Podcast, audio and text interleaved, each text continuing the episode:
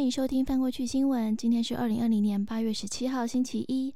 经过一个周末的休息，大家准备好迎接新的一周了吗？让我们来看一看这两天发生了哪些国际重要大事。首先来看一看泰国。呃，昨天晚上有超过万名抗议人士聚集在泰国的民主纪念碑前，要求解散国会以及修宪。由学生发起的抗争活动已经持续了将近一个月，从七月十八号就开始了。而这一次，昨天晚上这一次呢，是这个学运潮登场以来人数最多的一次，同时也是二零一四年泰国军事政变至今最大规模的抗争活动。那从七月十八号的这一次活动开始，当时就聚集在民主纪念碑前面的人也是超过两千人。那当时提出的是三大诉求，包括要解散国会、停止骚扰异议人士，并且要修订军方制定的宪法。那在这个两千人的活动之后呢，在全泰国各地就发起了大小不一的学生抗议浪潮。其中八月十号在法政大学 Thomaset University 登场的这个三千多名的抗争活动格外受阻，因为当天晚上有学生代表直接在台上提出了改革皇室的诉求。那这一点被认为是碰触到了相当敏感的议题，因为大家都知道泰国的刑法第一百一十二条有规定，任何人诽谤、侮侮辱或者是威胁泰国的皇室，最高可以处以十五年的徒刑。那现在这个学生竟然公开要求要改革皇室，真的是非常罕见的行为。因此，昨天晚上的集会，昨天晚上这一场是当时这个十号提出要改革皇室要求后最大型的集会，因此受到了各界的高度关注。不过，昨天晚上的集会期间，并没有再度明确的提到跟皇室有关的这个改革，而是重申了前面提到的三大诉求，希望泰国可以实现真正的君主立宪制度。那本来因为担心支持皇室的人可能会跟抗议群众发生冲突，所以泰国警方就在现场布置了甚至上百名的警力。不过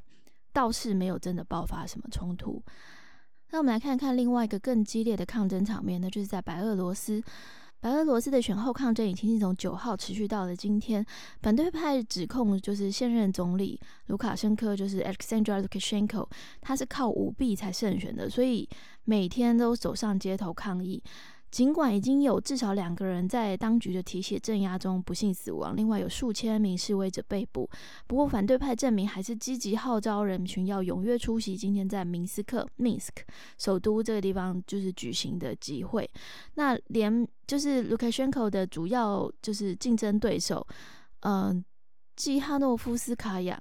斯巴拉纳蒂克诺夫斯卡娅虽然已经逃到了立陶宛，不过他也是公开呼吁他的支持者要出席这个集会。所以根据法新社记者的估计呢，大概这一这一场活动大概最多有十万人出席，然后这十万人都穿着就是他们的白俄罗斯反动运动代表色，就是白色，就是出席了这场的抗争。那同样在明明斯克，同样在明斯克。这个首都的地方呢，Lukashenko 这边的支持者也发就是发起了第选后的第一场集会。Lukashenko 这边的说法是说大概五万人，不过法新社的估计是大概只有顶多一万人。那反对派媒体还指控说，根本就是 Lukashenko 他们用巴士把其他地方的人载过来的。那就算台下是走路工，好了，卢卡申科还发表了一个很激昂的演说，说这个北大西洋公约组织 NATO 的战车跟飞机都已经部署在离白俄罗斯边界只有十五分钟路程的地方。那包括立陶宛、拉脱维亚、波兰和乌克兰都要求白俄罗斯要重新大选。可是卢卡申科就说，如果要重新大选，白俄罗斯等于是亡国，所以他就强力的拒绝了。那对于卢卡申科的指控呢？北约 NATO 这边也随后发表了声明，否认没有，就是否认在白俄罗斯西部边界增兵。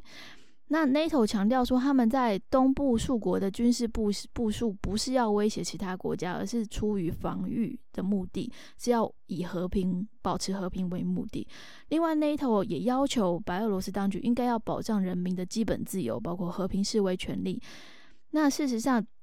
卢卡申科政府的这个强力镇压作为呢，已经遭到了欧盟 EU 的抗议，就是施压，这样子认为他已经违反了人权。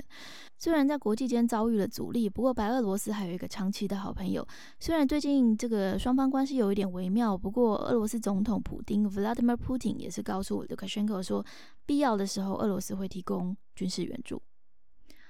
那么，在进入周末前，最重要的新闻就是伊阿决定要恢复正常的外交关系。那么周末的时候，以色列情报部长科恩 （Eli Cohen） 就表示说，点名说巴巴林 （Barin） 跟阿曼、欧盟可能会跟进，成为下一个和以色列关系正常化的波斯湾国家。那明年还会有机会跟更多非洲穆斯林国家签署和平协议。这个主要指的是苏丹。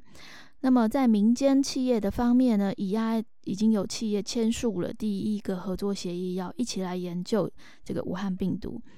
在以阿传出就是要恢复正常关系的这个消息之后，Bahrain 跟欧盟都表示了赞同，不过并没有直接透露会不会跟进。那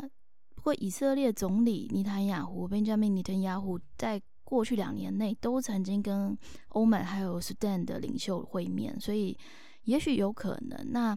路透社的测试发现说，以阿两国的电话线路已经开通了，原本是不通的，但是已经通了。现在，那而且呢，就是网络连线也通了，所以原本以前在那个阿拉伯联合大公国被禁的这些以色列的新闻网站，现在都可以看得到了。比较让人意外的是，黎巴嫩的总统呃，Michelle Owen，他在接受法国媒体访问的时候，似乎没有排除就是两国就是握手言和的可能性。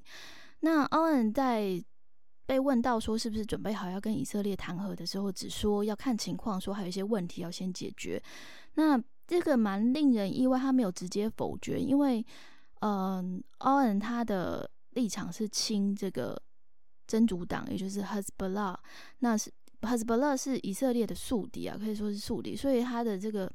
态度还蛮保守的哦，就是没有没有马上就说啊不可能之类的。那当然，这个 Hezbollah 他本这边的反应就比较激烈，Hezbollah 的秘书长就说，这个阿拉伯联合大公国跟以色列达成协议是背叛了耶路撒冷跟巴勒斯坦人民，所以显然他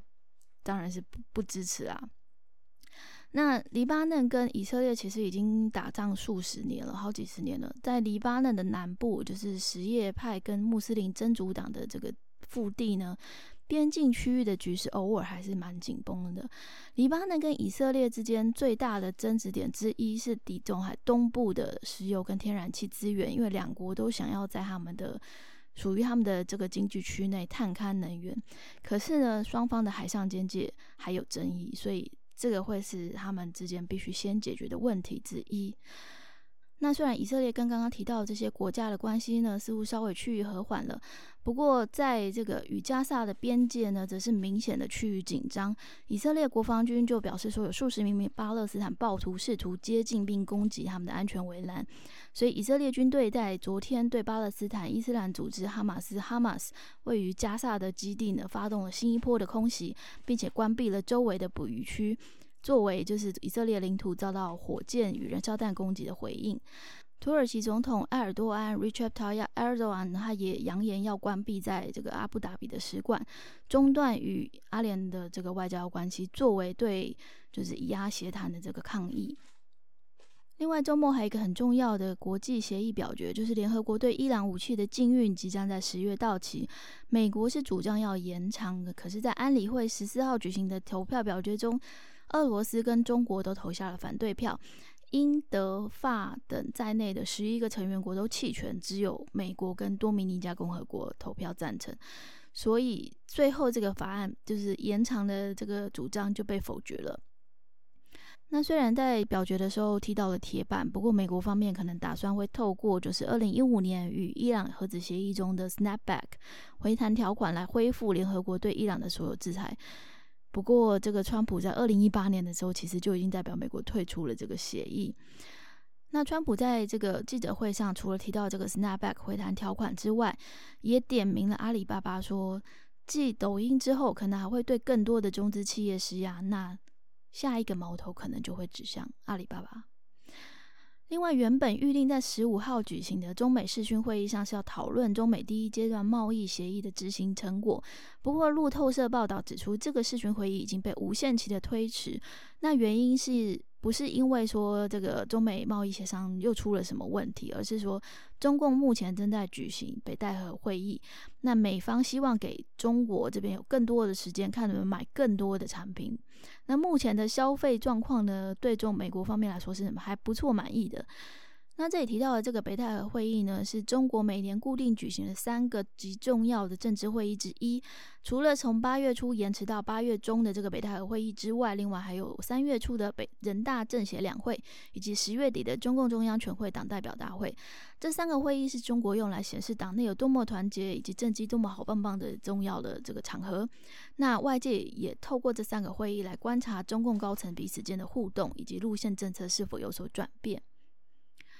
那么之前呢，有媒体报道，英国、美国、加拿大、澳洲和纽西兰合组的情报组织五眼联盟 （Five Eyes） 有打算要拉拢日本加入。那对此，日本防卫大臣河野太郎 （Kanotaro） 在昨天受访的时候就明确的表明，日本是非常希望跟五眼联盟扩大合作的，甚至不就是不排斥就是被称为六眼联盟的程度，希望就是双方可以及早展开这个机密资讯的交流。不过，看到泰隆表示说，这个因为五眼联盟不是正规的，就是正式的一个国际组织，所以他认为日本可能不需要透过什么特定的程序就可以加入这联盟，成为正式的成员。那未来呢，这个五眼甚至六眼联盟他们的交流情报交流的范围可能会涵盖香港问题、武汉疫情以及中国在东海与南海的扩张活动。那么原本今天还要举行就是韩国跟美国的联合年度军演。但是因为有一名韩国军官就是确认就是武汉肺炎确诊，所以呢演习将延后两天，就是在十八号的时候才要登场。那先前的韩美春季军演也是因为疫情而取消了。韩国合同参谋本部呢在声明中指出，这个年度联合军演将会进行到二十八号再结束。那焦点会放在联合防卫态势，并且会部分进行。朝鲜半岛的战时作战指挥权移交演习，那专家是认为说，韩国南韩总统文在寅本来是计划在二零二二年任期结束之前呢，可以从美国手中接下战时作战指挥权，但是因为军演的这个延期啊，这个可能会导致他的计划延后。另外，在就是香港通过港版国安法之后，英国跟中国之间的关系也因为香港议题以及武汉肺炎等问题变得相对的紧张。据了解，英国政府已经下令军方要暂时停止为香港警察及机构等机构提供这个训练以及演习。接着来看一下，截至周末的全球这个疫情，南韩首尔北区有一个爱第一教会爆发了群聚感染，在十二号有一名信徒确诊之后呢，病例不断的增加，到十六日的时候已经接近快要两百例了。那么东京都新增确诊病例已经连续两天超过两百例，其中冲绳县单日新增六十例，已经是连续十五天为全日本之冠，疫情非常的吃紧。香港的疫情也出现了反弹，新增确诊病例多达七十四例，是八月七号以来的新高，其中七十例为本土案例。另外，美国已经累计了五百三十六万例，十六万人死亡，其中加州在十五号的时候成为全美全美第一个突破六十万例的州。那其次，第二、第二、第三、第名则是佛罗里达州跟德州。欧洲方面，意大利宣布在十七号开始。呃，从晚上六点到隔天早上六点，公共场所都必须戴口罩，户外的舞厅及夜店都必须停业，而且这个停封锁令要长达三周。那英国方面已经连续五天超过了千人确诊，法国也是在就是解封之后连续四天创新高，土耳其也是六月的创下了六月否解封以来的新高。外在全球确诊人数第二多的巴西呢？巴西的第一家庭有数相当多名的成员都不幸确诊，不过其中巴西第一夫人 Michelle b a s n o r a 在感染两周之后呢，病毒检测已经有阳性转为阴性了。世界排名第三十一的日本网球好手锦织圭，呃，也在待在佛罗里达州进行训练的期间发现武汉肺炎确诊。那原本锦织圭是打算要参加八月底在纽约市开打的美国网球公开赛，但是现在已经出现相当轻微的症状了，也准备要自主隔离，所以。不得不宣布退赛。俄罗斯日继日前宣布，已经就是成功研发全球第一支武汉肺炎疫苗 Sputnik V 之后呢，又宣布可能在下月下个月就会开始进入量产。预定到了今年十二月或是明年一月的时候，就可以每月生产五百万剂。那据越南媒体报道，越南已经登记要采购这款疫苗。印度总理莫迪 （Narendra Modi） 也表示说，印度已经准备好大规模的生产疫苗，而且要推动就是国民数位健康任务。这个健康身份证大概相当于我们的健保卡哦，然后让所有的印度人在最短时间内都可以施打到疫苗。因为受到疫情的冲击呢，这个劳斯莱斯 （Rolls-Royce） 证实会在明年年中的时候关闭位于美国维吉尼亚州中部的飞机零件厂，到时候将会有多达两百八十个人失业。那么有研究显示呢，在三四月意大利疫情封锁的高峰期间，都市垃圾量减少了五十万吨，相当于百分之十。不过环保人士也警告说，因为使用了一次性的口罩跟包装，还有手套这些东西，也增加了就是三十万吨的废弃物。那一来一往，基本上数字是几乎是相互抵消了啦。虽然不会对意大利的垃圾场造成负荷，但是联合国以及绿色和平组织等环保组织都警告说，继续依赖这些一次性的塑胶制品将会对环境造成长期的风险，例如塑胶为例等等。另外一个跟环境有关的消息哦，是日本的货轮“落潮号”瓦嘎西有在七月底的时候，在印度洋摩里西斯 （Mauritius） 外海触礁漏油。呃，虽然船东山井呢在上周的时候表示，就是船上大部分的燃油都已经移出了，剩下一百六十六公吨。那外漏的这些一千一百八十公吨呢，流入海洋中，但是也已经清掉了大概四百六十公吨。但是现在坏消息是，摩里西斯当局证实说，这个船身已经断成了两半，不晓得海维是不是不是有更多的油漏进了大海里。这个瓦嘎西有号呢，从呃。对不起，瓦嘎西有落落潮号呢，是在上个月底从中国出发前往巴西，本来是要去载铁矿石的，但是才在新加坡港补充了燃油，没多久，二十五号就在这个莫里西斯外海触礁。据说，就是根据日本媒体的报道，当时会发生意外，是因为船上在举行庆生趴，船员想要连 WiFi，就把船开开的太靠近了沿岸，结果就触礁。那落桥号从这个月的六号就开始漏油了，虽然有数千名义工展开大规模的清理，但是因为从上周开始，这个船身的裂缝就持续的扩大，所以当局已经就是封锁了这个海域，并且要求义工停止这个清理的作业。那根据环保专家指出，虽然这一次的事故的漏油量比起其他的大型漏油事故而言，相对是比较少的，可是它的地点很不好，刚好就靠近在两大的环境保育海洋生态系统旁边，还有一个知名的蓝湾海洋公园保育区就在隔壁，所以严重的威胁了这些原始海滩、珊瑚礁、红树林这些野生的生态以及旅游业，所以影响会非常的大。接下来是科技新闻。那脸书 Facebook 在收购 Instagram 之后呢，终于开始启动了 Instagram 与旗下 Messenger 的整合。那未来就是 IG 的用户呢，可以直接与自己的 Facebook 好友对话。那下一个受到重瞩目的焦点，就是什么时候 Facebook 也会启动这个 WhatsApp 与 Messenger 之间的整合，真正实现三大平台共通。另一个社交传讯软体 Telegram 也推出了视讯会议功能，目前已经进入了 Alpha 测试阶段。在视讯的同时，可以跟其他 Telegram 好友继续传送文字讯息。那因为 Telegram 本身就是主打高加密保护性嘛，所以这个不管是文字讯息、音讯或者是视讯的内容，全部都是受到点对点加密保护。那不过这个视讯功能、视讯会议功能目前还仅限于一对一，目标可能会在下个月。升级为这个开放群组视讯。另外，一度遭到取消的苹果 Air Power 无线充电板计划，可能有起死回生的迹象。有爆料人士指出，这个消息显示，苹果准备在九月的时候推出 Air Power Mini，然后十二月或到明年三月之间，可能会推出 Air Power 这两个新的无线充电装置。最后来看看这个欧洲冠军联赛 UEFA Champions League，简称欧冠杯八强淘汰赛，在周末的时候登场。拜仁慕尼黑以八比二血洗巴塞隆纳，发甲利昂则比则以三比一气走了曼城。这个代表就是欧冠四强赛将上演久违的法德大战。这是一九九五到九六球季以来头一次，这个西甲与英超球队全部都无缘晋级四强。另外呢，也是首度出现同时有两支法甲球队打进了欧冠杯四强赛。下来准决赛将在十九号及二十号登场，分别由巴黎圣日耳曼出战莱莱比锡，然后里昂则将对决这个强敌 Bayern Munich。以上就是这个周末的这个重要新闻汇报，谢谢收听翻过去新闻。那祝大家今天可以比较顺利的度过，嗯，通常不那么愉快的星期一，加油喽！那么我们下次再见喽，我是派，拜拜。